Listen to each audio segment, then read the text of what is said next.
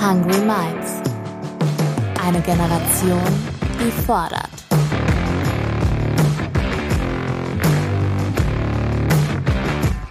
Mit und von Ronja Ebeling.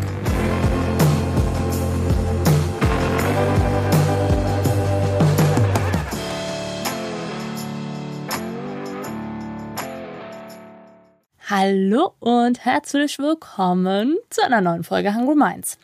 Heute zu einem Thema, das uns wahrscheinlich alle irgendwann einholen wird. Menschen, die wir lieben, werden alt. Sie verändern sich, brauchen Hilfe bei belanglosen Kleinigkeiten im Alltag und plötzlich sind wir Kinder die Erwachsenen. Wer meine Bücher gelesen hat, weiß, dass ich mich sehr intensiv mit dem Thema Pflege auseinandersetze. Nicht nur, weil ich glaube, dass die Pflege in einer alternden Gesellschaft zu der vielleicht größten Herausforderung überhaupt wird, sondern klar auch aus einem persönlichen Interesse oder vielleicht eher einer persönlichen Sorge heraus. Meine Eltern sind beide 60 Jahre alt. Aktuell sind sie noch super fit, sie machen viel Sport und achten tatsächlich immer mehr auf ihre Gesundheit. Nichtsdestotrotz gehören sie als Teil der Babyboomer-Generation zu einer ziemlich großen Gruppe an Menschen, die im Zweifel alle gleichzeitig pflegebedürftig werden. Die Pflegebranche allein wird diese Versorgung nicht wuppen können. Schon heute fehlt es an Personal. Bis 2049 werden voraussichtlich mindestens 280.000 zusätzliche Pflegekräfte benötigt, schätzt zumindest das Statistische Bundesamt ja, um diesen Bedarf überhaupt zu decken. Ne? Jetzt ist die Bundesregierung wild dabei, Pflegekräfte aus dem Ausland zu rekrutieren. Soweit so gut, kann man machen, wobei ja auch da die Frage offen bleibt, wer pflegt dann die alten Menschen in dem jeweiligen Heimatland? Auf kurz oder lang wird die Zahl der Menschen, die von Angehörigen gepflegt werden, zunehmen. Schon heute werden drei Millionen Pflegebedürftige überwiegend durch Angehörige versorgt. Weitere eine Million Pflegebedürftige leben in Privathaushalten. Sie werden jedoch zusammen mit oder vollständig durch ambulante Pflegedienste versorgt. Aber auch das bedeutet noch viel Arbeit für die Angehörigen. Denn Pflege ist einfach so ein 24-7-Ding. Ich persönlich gehe sehr realistisch davon aus, dass ich irgendwann Angehörige pflegen werde. Wir können es uns nämlich im Zweifel gar nicht aussuchen. In dieser Folge beleuchten wir, was die Zunahme an Demenzerkrankungen mit jungen Menschen macht. Wie fühlt es sich für Sie an, wenn Menschen, die Sie lieben, plötzlich verschwinden? Über diese Frage spreche ich mit Celine Kont.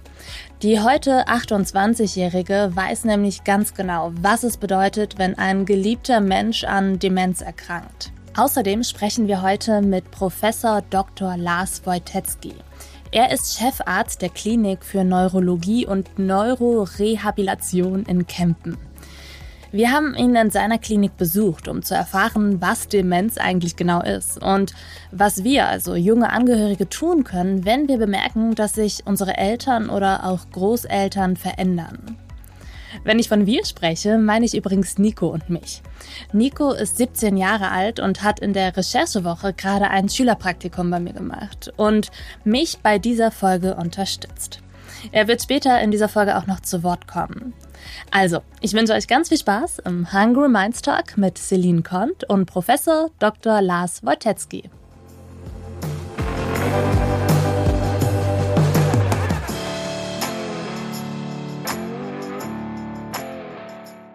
Wie zu Beginn jeder Folge wollen wir erstmal auf denselben Wissensstand kommen. Was ist Demenz überhaupt? Ihr habt vielleicht diesen Film von Till Schweiger gesehen. Honig im Kopf heißt er. In diesem Film erkrankt der Großvater von einem kleinen Mädchen und stellt damit das gesamte Familienleben auf den Kopf. Du bist das Mädchen mit dem Opa, der Alzheimer hat. Wer hat Alzheimer? Alle die Bücher hier sind das Gehirn von deinem Opa. Und da fällt jetzt, bedingt durch die Krankheit, immer wieder mal ein Buch um. Wo hast du die her? Na, jedenfalls nicht aus dem Mediamarkt. In dem Moment hat dein Opa vergessen, was in dem Buch steht. Auch wenn er Sachen sagt oder macht, die keinen Sinn machen, dann musst du ihm doch das Gefühl geben, dass du ihn verstehst. Und du musst ihm Aufgaben geben, damit er sich gebraucht fühlt. Jetzt ist eben schon dieses Wort gefallen, Alzheimer. Ich persönlich habe ja lange gedacht, dass Alzheimer quasi die umgangssprachliche Bezeichnung für Demenz ist. Nach dieser Recherche weiß ich, dass Alzheimer nur eine Form von Demenz ist. Es gibt aber noch über 50 weitere Formen, die sich eben auch unterschiedlich bemerkbar machen. Nicht immer werden Menschen einfach nur vergesslich. Warum Menschen erkranken, ist aber nicht abschließend geklärt. Bei Alzheimer kommt es wohl zu verschiedenen Eiweißablagerungen im Gehirn, gegen die es bis heute auch gar kein Mittel gibt. Bei anderen Formen von Demenz kann man präventiv durchaus etwas machen. Über diese Prävention sprechen wir später nochmal im Detail. In Deutschland erhalten jedenfalls rund 900 Menschen am Tag ihre Demenzdiagnose. Die Dunkelziffer wird jedoch viel größer sein, denn meistens wird viel zu spät bemerkt, dass eine Erkrankung vorliegt.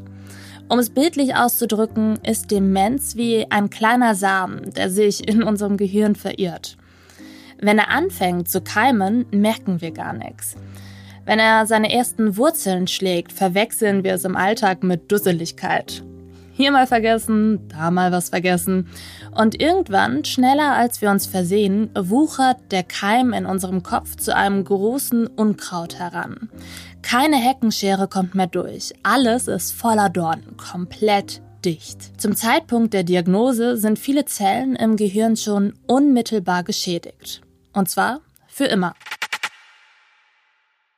Wir nehmen euch mal mit ins Arbeitszimmer von Professor Dr. Lars Woltetzky. In diesem Büro mit den hohen weißen Decken sitzen häufig Angehörige, die sich fragen, ob es sich bei ihrem Vater oder ihrer Mutter schon um Demenz handelt oder ob sie einfach etwas schusselig geworden sind. Ich meine, allgemeine Verzecktheit kennen wir doch alle von unseren Eltern, oder?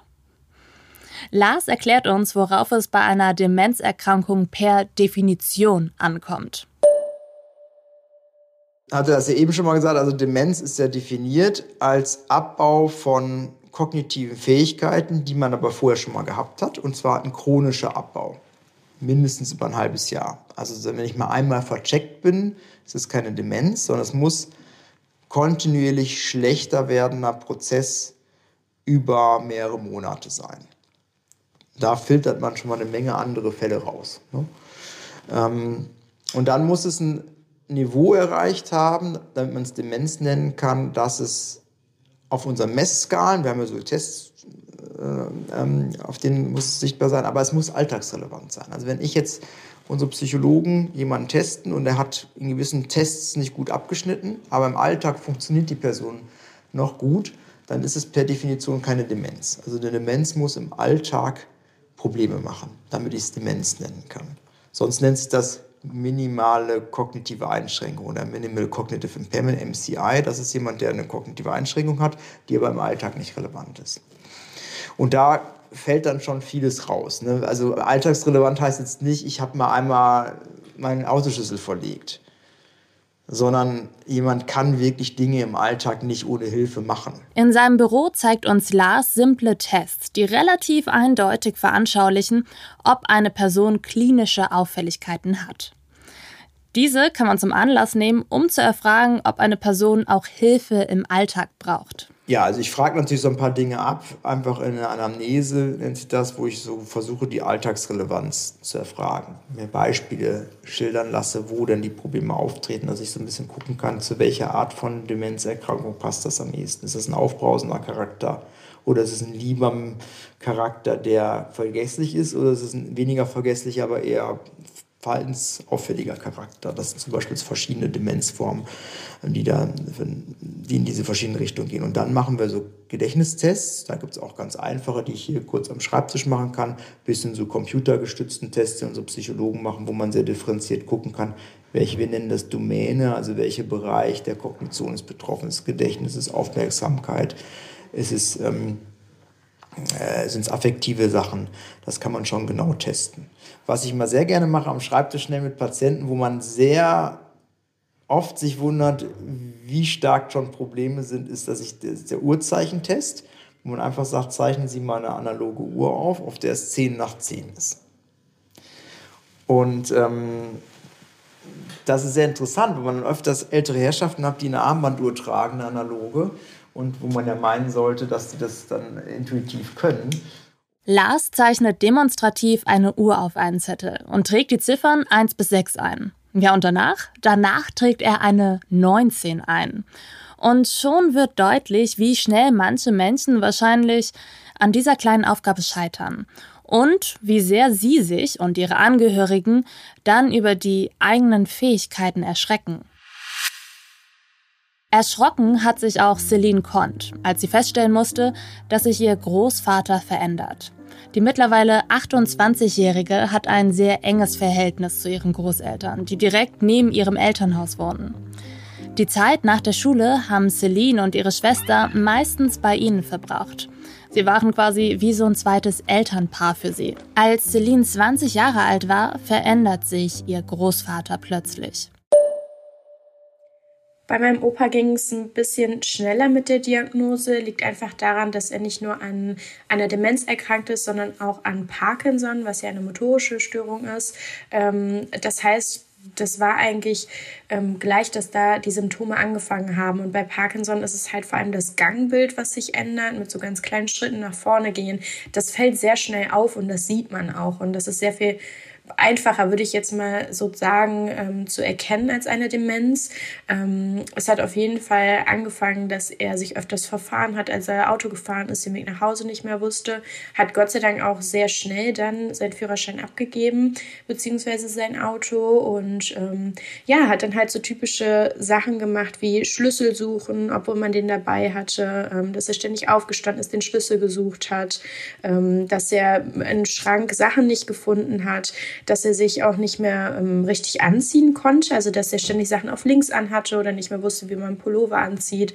Und durch solche Kleinigkeiten kam das dann. Ähm, er hatte aber tatsächlich die Parkinson-Diagnose bekommen und ein halbes Jahr später circa dann auch schon die Demenzdiagnose, einfach wenn man dann genauer hingeschaut hat und ähm, das auch häufig parallel auftreten kann. Ich glaube, deswegen waren da einfach ähm, die Ärzte auch ein bisschen alarmierter und ähm, haben da mehr drauf geachtet. Deswegen ging das eigentlich relativ schnell und auch schon am Beginn ähm, der Erkrankung. Die Diagnose ist mittlerweile rund acht Jahre her und die Erkrankung schreitet trotz Behandlung immer weiter voran. Denn leider ist es so, dass es keine Therapie gibt, die die Erkrankung stoppt.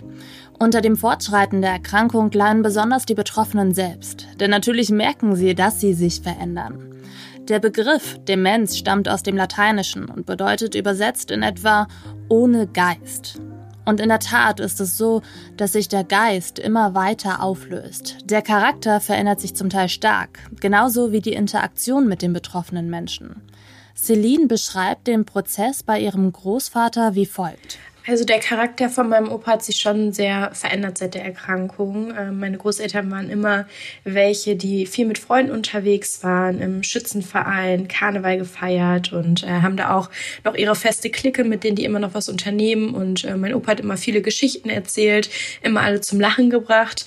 Ähm, das macht er heute auch immer noch, aber er ist wirklich sehr still geworden. Ähm, er hat vor allem mit Wortfindungsstörungen zu kämpfen. Das heißt, er findet oft die Wörter nicht, er hat schwierige Schwierigkeiten, sich äh, zu äußern. Und ähm, ja, das hat einfach zur Folge, dass er total still geworden ist. Also in der Runde gibt es schon mal einen Abend, wo er wirklich gar nichts sagt oder man merkt, er möchte was sagen. Gerade am Anfang war es so, ähm, dass er was sagen wollte und dann ist das Gespräch aber so schnell und in der großen Runde in der Kneipe oder so äh, geht das dann einfach unter und ähm, seitdem ist er halt total ähm, still geworden.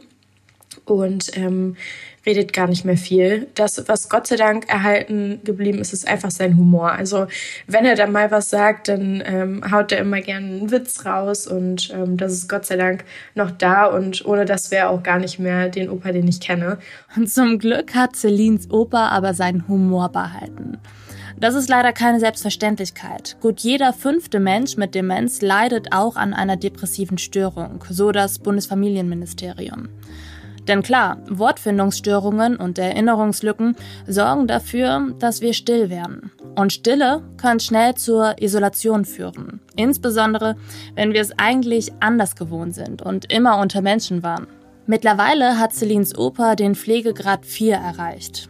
Pflegegrad 5 ist der höchste. Ihr könnt euch also vorstellen, wie intensiv die Pflege bereits ist. Allen voran kümmert sich Celines Mutter. Sie hat ihre Festanstellung aufgegeben und arbeitet seit vier Jahren nur noch projektbezogen.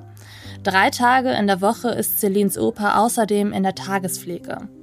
Und jetzt denken sich einige vielleicht, so super, dann muss sich Celines Mutter doch nur noch an zwei Tagen und eben am Wochenende kümmern. Aber Leutis, so einfach ist das nicht. Und ähm, das ist super wichtig, das hier zu erwähnen, weil ich glaube, das ist vielen nicht bewusst. Es ist wirklich nicht nur ein Ein-Mann-Job. Und bei meinem Opa, meine Oma ist da, die hilft. Die wird halt auch älter. Die kann körperlich auch nicht mehr alles. Meine Mutter ist da, die hilft.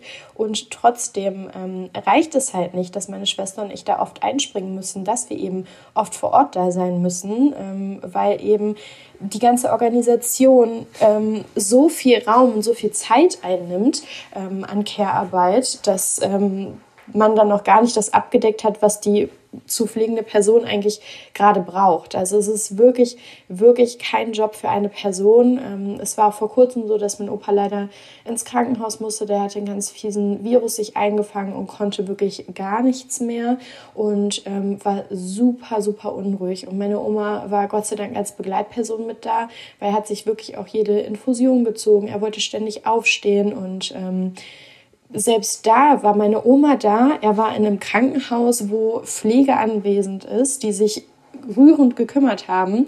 Und trotzdem ähm, haben wir geschaut, dass eine Person mindestens ähm, jeden zweiten Tag oder jeden Tag da ist, damit meine Oma auch mal duschen konnte, damit meine Oma sich auch mal die Zähne putzen konnte, weil eben ähm, teilweise, wenn es ganz schlimm ist, mein Opa wirklich beobachtet werden muss, weil er sonst irgendwelchen Unfug anstellt und sich selber halt verletzen könnte durch einen Sturz, äh, durch Infusion rausziehen. Und ähm, das ist einfach als eine Person nicht getan. Also ja, vielleicht mache ich da als Enkelin viel, aber einfach auch, ähm, ja, weil, weil es muss, äh, weil man ich da auch meine Mutter und meine Oma natürlich unterstützen möchte. Und dann kommen natürlich auch mal Situationen, wo meine Oma auch mal was haben kann. Sie musste vor kurzem ähm, auch in die Notaufnahme. Da muss natürlich eine Person mit meiner Oma in die Notaufnahme fahren, äh, weil auch sie ist nicht mehr mobil. Und eine Person bleibt dann bei meinem Opa. Und ähm, und das kann halt jederzeit passieren. Meine Oma wird auch bald an der Hand operiert. Da wissen wir halt jetzt auch schon, dass wir halt natürlich da im Haushalt mit unterstützen, ähm, aber natürlich auch eine Person auf meinen Opa achten muss. Ähm, und das würde man alleine überhaupt nicht schaffen. Wenn man Celine so zuhört, kann man nur erahnen, wie viel Arbeit anfällt und wie viel Verantwortung sie auch schon früh tragen musste. Als sich ihr Opa zum Beispiel den Infekt zugezogen hat, war sie es, die an Silvester acht Stunden mit ihm in der Notaufnahme saß. Pflege muss in der Regel von der ganzen Familie geschultert werden, damit es funktioniert. Celine ist mittlerweile, wie gesagt, 28 Jahre alt. Aber es gibt auch deutlich jüngere Angehörige, die im Alltag Pflegeaufgaben übernehmen. Laut einer Studie der Universität Witten-Herdecke pflegen in Deutschland rund 480.000 Kinder und Jugendliche im Alter von 10 bis 19 Jahren ein Familienmitglied. Sie schneiden das Essen klein, binden die Schuhe zu, gehen spazieren oder sind einfach nur da, weil die Pflegebedürftigen schlicht nicht alleine sein können. Pflegeverantwortung prägt also ganz klar das Leben von jungen Angehörigen. Bei Celine ging es sogar so weit, dass sie ihre Berufswahl nach ihrem Großvater ausgerichtet hat. Durch seine Erkrankung wollte sie verstehen, was genau im Gehirn passiert und durch welche Übungen die Demenz zumindest etwas langsamer voranschreiten kann. Heute arbeitet sie als Neuropsychologin und weiß daher ganz genau, womit sie ihren Großvater fördern und fordern kann. Genau, ich mache wöchentlich Übungen mit meinem Opa. Ähm, das ist halt sehr praktisch, dass ich auch als Neuropsychologin tätig bin. Dadurch ähm, kenne ich halt natürlich viele Materialien, die man benutzen kann und ähm, weiß so ein bisschen, auf was man natürlich achten soll. Am Anfang haben wir halt viel Gedächtnisstrategien erprobt. Also bei einer Einkaufsliste, dass man dann verschiedene Items hat und die halt kategorisiert und ähm, in Milchprodukte, in Obst und Gemüse aufteilt und sich erstmal pro Kategorie zwei Sachen merkt. Und dann ist es halt einfach am Ende, sich acht äh, verschiedene Sachen von der Einkaufsliste zu merken, indem man halt das in Kategorien aufteilt. Ähm, das ist bei meinem Opa jetzt aber schon nicht mehr so möglich, weil er mittlerweile schon mittelschwer bis schwer ähm, erkrankt ist. Das heißt, ähm, da schaue ich einfach, dass wir Sachen machen, die er noch aus dem Alltag kennt. Das ist ganz wichtig, dass man natürlich auf die Person bezogen ähm, Sachen macht. Mein Opa ist gelernter Elektriker und ich habe dann irgendwann ähm, so eine Elektrobox, ähm, das ist eigentlich ein Spiel für Kinder gekauft. Ähm, da sind so zwei Kabel und dann stehen links zum Beispiel Rechenaufgaben und rechts sind die Lösungen. Und dann muss man die Rechenaufgabe mit einem blauen Kabel verbinden und die Lösung mit einem roten Kabel. Und wenn das halt richtig ist, dann leuchtet da eine Lampe. Und ähm, für ihn macht das da halt sehr viel Spaß, äh, weil er eben Elektriker war, wieder mit Kabeln wieder ein bisschen was machen kann. Ähm, sowas mache ich mit ihm. Ähm, es gibt aber auch bestimmte Demenzspiele, die wir machen, wie Memory, ähm, was halt sehr viel einfacher ist. Da gibt es auch ganz viele Aufgaben am Computer oder am äh, Tablet, die man machen kann. Ähm, mein Opa ist sehr gerne angeln gefahren. Da gibt es eine Aufmerksamkeitsübung äh, am Tablet, äh, wo man immer Fische antippen muss, wenn die die Farbe wechseln und da halt immer sehr aufmerksam sein muss, wenn oben steht, eine andere Farbe ist jetzt gesucht. Also ich schaue schon, dass wir natürlich irgendwas machen, ähm, was halt auch seinen Interessen entspricht und äh, da macht das natürlich auch sehr viel mehr Spaß. Ähm, es gibt natürlich auch mal ähm, Abende, wo wir Romicup spielen. Das macht er sehr gerne ähm, oder ähm, genau verschiedene Gesellschaftsspiele. Das macht auch immer viel aus. Ähm, mittlerweile geht er zur Logopädie. Vorher haben wir auch sehr viel Wortfindung gemacht, ähm, einfach verschiedene Sachen aufgezählt, ähm, welche Obstsorten fangen mit A an, welche Obstsorten fangen mit B an, um sowas alles aufzuzählen, einfach so eine Aktivierung erzeugen. Ihr hört vielleicht schon heraus, dass Celine neben den klassischen Einkaufslisten auch viele digitale Tools benutzt. Diese Art von Übungen nennen sich Serious Gaming. Es sind also Spiele, die einen ernsten Hintergrund haben. Wir fahren nochmal zurück in die Klinik nach Kempen, wo Professor Dr. Lars Wojtecki uns eine kleine Tour gibt und zeigt, wie Serious Gaming in der Praxis heute schon umgesetzt wird. Schülerpraktikant Nico setzt sich in der Klinik auf einen Stuhl und bekommt von einer Neuropsychologin eine VR-Brille aufgesetzt und zwei Handteile übergeben. Nico beschreibt uns mal, was er mit der Brille sieht. Ich sehe einen, ich höre eine Stimme erstmal. Dann sehe ich einen Garten, sieht aus wie eine Farm. Also erstmal eine riesige Wiese, im Hintergrund wieder ein Gebirge, es ist Tag, ich sehe viele Bäume, vor mir ist erstmal ein Baumstumpf und dann ein Zaun. Rechts von mir ist ein Fluss, äh, wie nennt man das? Ein Teich, genau. Und ich bin, ah genau, ich bin erstmal eingezäunt, aber geradeaus könnte ich rauskommen, wenn ich mich bewegen kann. Was Nico beschreibt, sehe ich auf einem iPad. Ich sehe also diese Lücke im Zaun. Diese Darstellung ist wichtig, damit kein Engegefühl entsteht. Als nächstes wählen wir eine Übung für Nico aus. Es gibt mehrere Früchte in grün und gelb. Links habe ich einen grünen Korb, rechts habe ich einen gelben. Und da hinten komme ich nicht mehr dran. Das haben Sie toll gemacht. Ähm, und ich muss die Früchte in den Korb werfen oder legen, besser, sonst fliegen die raus. Wenn Nico die Früchte pflückt, streckt er sich im Sitzen in die Höhe. Bei älteren Menschen ist das ein echtes Workout für die Rumpfmuskulatur.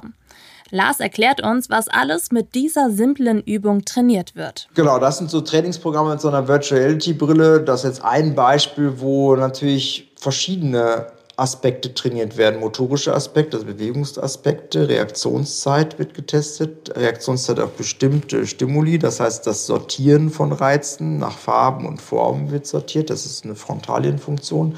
Da werden, wird im Grunde das Zusammenspiel von Bewegung und Kognition auf so einem Entscheidungsmechanismen-Ebene trainiert.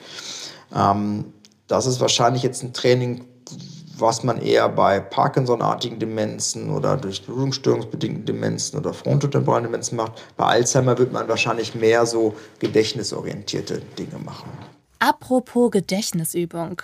Nico und ich werden in den nächsten Raum geführt, in dem eine Art Sitzfahrrad steht. Von diesem Fahrrad aus schaut man auf einen Bildschirm. Die Stadt Dresden ist zu sehen. Die Altstadt ist unverkennbar. Ich erkenne die alte Brücke zwischen dem großen Schloss und der Hofkirche. Wir fahren mit diesem Sitzfahrrad die Straße entlang und kommen zur Prager Straße, also einer großen Einkaufsmeile, auf der ich tatsächlich letzten Sommer Eis gegessen habe. Dabei fällt mir auf, dass das dargestellte Stadtbild ein anderes ist. Die Straßen sind zwar sehr ähnlich, aber die Autos, die am Rand parken, sehen wesentlich älter aus. Lars erklärt uns, dass die Bilder aus den 80er Jahren stammen und man mit dieser Fahrradtour eine kleine Zeitreise inszeniert. Wir wissen halt, dass bei Demenz, also jetzt bei der Alzheimer-Demenz, ja das Einspeichern von neuen Inhalten nicht funktioniert, aber, das, aber die alten Inhalte sind ja da und die kann ich abrufen. Und ähm, am besten kann ich die Inhalte abrufen, die mit Emotionen verknüpft sind. Die sind oft noch am längsten da. Und wenn ich natürlich schaffe, sozusagen über die Emotionen nochmal ans Gedächtnis ranzukommen und das dadurch wecken kann, dass ich sozusagen die Leute durch ihre äh, Heimat fahren lasse, dann kann das positiv sein. Kann natürlich auch negative Erinnerungen hervorrufen, muss man natürlich aufpassen. Aber vom Prinzip ist das was, was man technisch hier machen kann. Wenn also jemand in Dresden aufgewachsen ist, kommen Erinnerungen hoch und das Gehirn wird angeregt. Gleichzeitig kann diese Übung genutzt werden, um den heutigen Heimweg zu trainieren. Neben dem Fahrrad steht auf einem Tisch noch eine Art Roboterarm.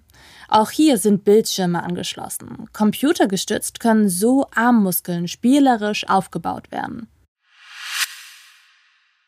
Einen Raum weiter zeigt uns Lars etwas, was wie eine große Duschbrause aussieht. Dabei handelt es sich um ein Gerät, das eine Magnetwelle erzeugt und nichts mit Serious Gaming zu tun hat, aber dennoch in der Therapie zur Stimulation einzelner Hirnbereiche genutzt wird.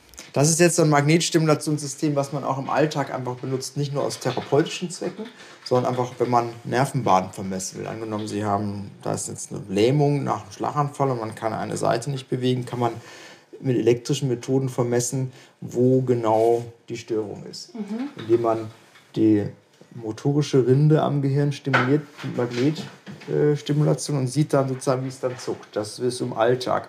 Und wenn man dann repetitiv stimuliert, kann man eben Hirnregionen etwas dauerhaft aktivieren. Also immer wieder. Genau, dann ist es dann kann man das für Minuten aktivieren oder deaktivieren. Aber mit einem einzelnen Impuls am Motorkortex kann man halt einzelne Muskelgruppen stimulieren. Lars hält sich diese Duschbrause an den Kopf. Seine Kollegin dreht an einem Schalter und wir sehen, wie sein rechtes Auge zuckt. Als nächstes hält er mir das Ding an den Kopf und ich sehe, wie meine Hand zuckt. Auf diese Weise können Aktivierungen im Gehirn erzeugt werden. Fakt ist aber auch, dass diese Behandlungen Demenz nicht heilen können. Daher gehen wir nochmal zurück in das Büro von Lars, um mehr über das Thema Prävention zu erfahren. Was kann man also frühzeitig tun, um einer Erkrankung vielleicht zu entkommen? Wir wissen jetzt bereits, dass die Alzheimer-Demenz mit dem Alter kommt und sich bis heute nicht verhindern lässt. Wie aber schon angekündigt, gibt es noch viele andere Arten von Demenz. Dabei sind die Menschen vielleicht weniger vergesslich, aber beispielsweise deutlich aggressiver in ihrem Verhalten. Vorerkrankungen wie zum Beispiel Bluthochdruck oder auch ungesunde Gewohnheiten wie zum Beispiel ein starker Alkoholkonsum können genauso wie ein Vitaminmangel dazu beitragen, erklärt Lars. Ja, bei Bluthochdruck ist es zum Beispiel so, chronischer Bluthochdruck und Rauchen, auch äh, Zuckerkrankheit führen zu so mikroangiopathischen Veränderungen im Gehirn, also kleine Durchblutungsstürme im Gehirn. Und die können überall im Gehirn stattfinden, aber die machen eh am ehesten durch Blutungsstörungen im Vorderhirn, im Frontalhirn. Und das führt dann zu Verhaltensveränderungen, kann das führen, mehr, weniger zu Gedächtnisstörungen wie beim Alzheimer, sondern mehr zu Störungen der Handlungsplanung, auch zu Störungen der Impulsivität. Das kann auch vergesellschaftet sein mit einer Gangstörung, äh, dass auch Bewegungskoordination sich verschlechtert. Ähm, das kann also über die reine Kognition hinausgehen. Es gab bereits 2020 einen Lancet-Report zur Demenzvorbeugung und dort wurde geschätzt, dass sich vier von zehn Demenzfälle durch eine gute Lebensführung verhindern lassen. Wie ich eingangs bereits bildlich beschrieben habe, wird der Samen für Demenz bereits 20 Jahre vor dem Sichtbarwerden der Erkrankung gepflanzt. Ja, oder da lege ich besonders nochmal die Richtung, ob ich ein gesundes Leben habe. Wahrscheinlich, sagen wir so, als 20-Jähriger kann ich vielleicht sagen wir, noch ein bisschen drauf ankommen lassen, aber irgendwann so der mittlere Lebensabschnitt zwischen 40 und 60 ist wahrscheinlich viel äh, empfindlicher dafür, wenn ich mein Leben nicht gesund lebe. Da sollte ich dann spätestens darauf achten, dass ich mich gesund ernähre, Sport mache. Wahrscheinlich verzeiht mein Körper mir das zwischen 15 und 40 noch mehr, aber irgendwann kommt dann die Phase, wo ich das Problem zementiere, was dann vielleicht dann zwischen 60 und 80 kommt. Also Leute, es kommt auf eine gesunde Lebensführung an. Ja, aber was ist, wenn die eigenen Eltern oder auch die Großeltern da so gar keinen Bock drauf haben? Wenn sie keine Lust auf Sport haben, täglich aus Gewohnheit ihr Glas Wein trinken, einen hohen Fleischkonsum haben und Gemüse nur so semi-cool finden. Also ich persönlich kenne einige Menschen aus der Babyboomer-Generation, die sich bei diesen Themen nicht so gerne reinreden lassen. Zum Teil reagieren sie sogar richtig eingeschnappt oder beleidigt, wenn man Veränderungen in ihrem Verhalten feststellt. Spielchen wie Sudoku oder Kreuzworträtsel würden die niemals machen. Und zwar auch nicht, um im Kopf fit zu bleiben. Zitat, das ist jetzt aber wirklich was für ältere Menschen. Angehörige sind da relativ machtlos, erklärt Lars. Ich sag den Familien immer, primär ist ja der Patient mein Ansprechpartner. Ne? Also ich will und kann, also Freiheit ist ja ein hohes Gut in Deutschland ne? und die Menschenwürde, das sind ja so die obersten Prinzipien in unserem, in unserem Land. Und wenn jemand kommt und selber das nicht möchte und sich selber auch gar nicht defizitär fühlt, dann muss man ihm erstmal seinen Personal Space lassen, finde ich. Ja? Natürlich machen sich die Angehörigen Sorgen, aber man muss dann eben versuchen herauszufinden, gibt es denn im Alltag Dinge, die so katastrophal sind, dass die abgestellt werden müssen? Oder wünschen sich nur die Angehörigen, dass der wieder so ist wie früher und ich weiß, aber ich kann es vielleicht sowieso nicht erreichen. Also die Frage ist, was ist das Behandlungsziel? Und ich möchte eben das nicht gerne über den Kopf oder über den Wunsch des Patienten festlegen, das Ziel. Weil der ist ja erstmal der der Hauptdarsteller in der ganzen Szenerie. Das heißt, wenn ich jemanden habe, der sagt, mich stört das nicht, lasst mich in Ruhe, dann muss man den auch lassen. Es sei denn, es ist so weit vorgefunden, dass der dauernd ins Auto steigt und Unfälle baut oder nachts äh, verloren geht und von der Polizei gesucht werden muss, gibt es ja auch alles. Dann muss man natürlich irgendwie einschreiten. Wir kommen langsam zum Ende dieser Folge und stellen fest, wie riesig dieses Thema ist und wie wichtig Prävention ist. Die wichtigste Präventionsmaßnahme ist wahrscheinlich erstmal die Einsicht, dass unser Leben und die Leben unserer Eltern nicht endlos sind. Ich persönlich führe mit meinen Eltern viele Gespräche darüber, wie sie altern möchten. Was sind ihre nächsten Ziele? Was könnte ihr Hobby werden, wenn sie in Rente sind? Wohin möchten sie reisen und welche Sprachen möchten sie vielleicht noch lernen? Altern ist ein Prozess, der aktiv gestaltet werden muss, um ihn nachhaltig so gesund wie möglich zu durchlaufen. Fakt ist auch, dass sich Dinge mit dem Alterungsprozess langfristig verändern. Diese Veränderungen beginnen früher, als wir sie wahrnehmen. Umso wichtiger sind regelmäßige Vorsorgeuntersuchungen und das Ablegen von Stolz, wenn ein erster Besuch in einer Fachklinik sinnvoll sein könnte. Ich bin jedenfalls davon überzeugt, dass die Versorgung von pflegebedürftigen Angehörigen zu den größten Herausforderungen unserer Zeit gehört. Habe ich schon im Intro gesagt, oder? Davor sollten wir aber aus Angst nicht die Augen verschließen. Ein ganz großes Danke geht am Ende an Celine und Lars für die Einblicke in die Klinik und in ihr Familienleben. Wer sich nochmal richtig in das Thema reinnörden möchte, kann auch nochmal in den Neuro-Podcast von Lars reinhören. Der heißt Planvoll und Neurotisch. Außerdem danke an Nico, der mich während seines Praktikums grandios unterstützt hat und natürlich an Ole Kubeck, der wieder die Postproduktion und den Sound dieser Folge übernommen hat. Schreibt mir gerne eure Gedanken zu dem Thema, gerne via Instagram oder LinkedIn. Und ansonsten sage ich Tschüss, bis zum nächsten Mal, passt auf euch auf.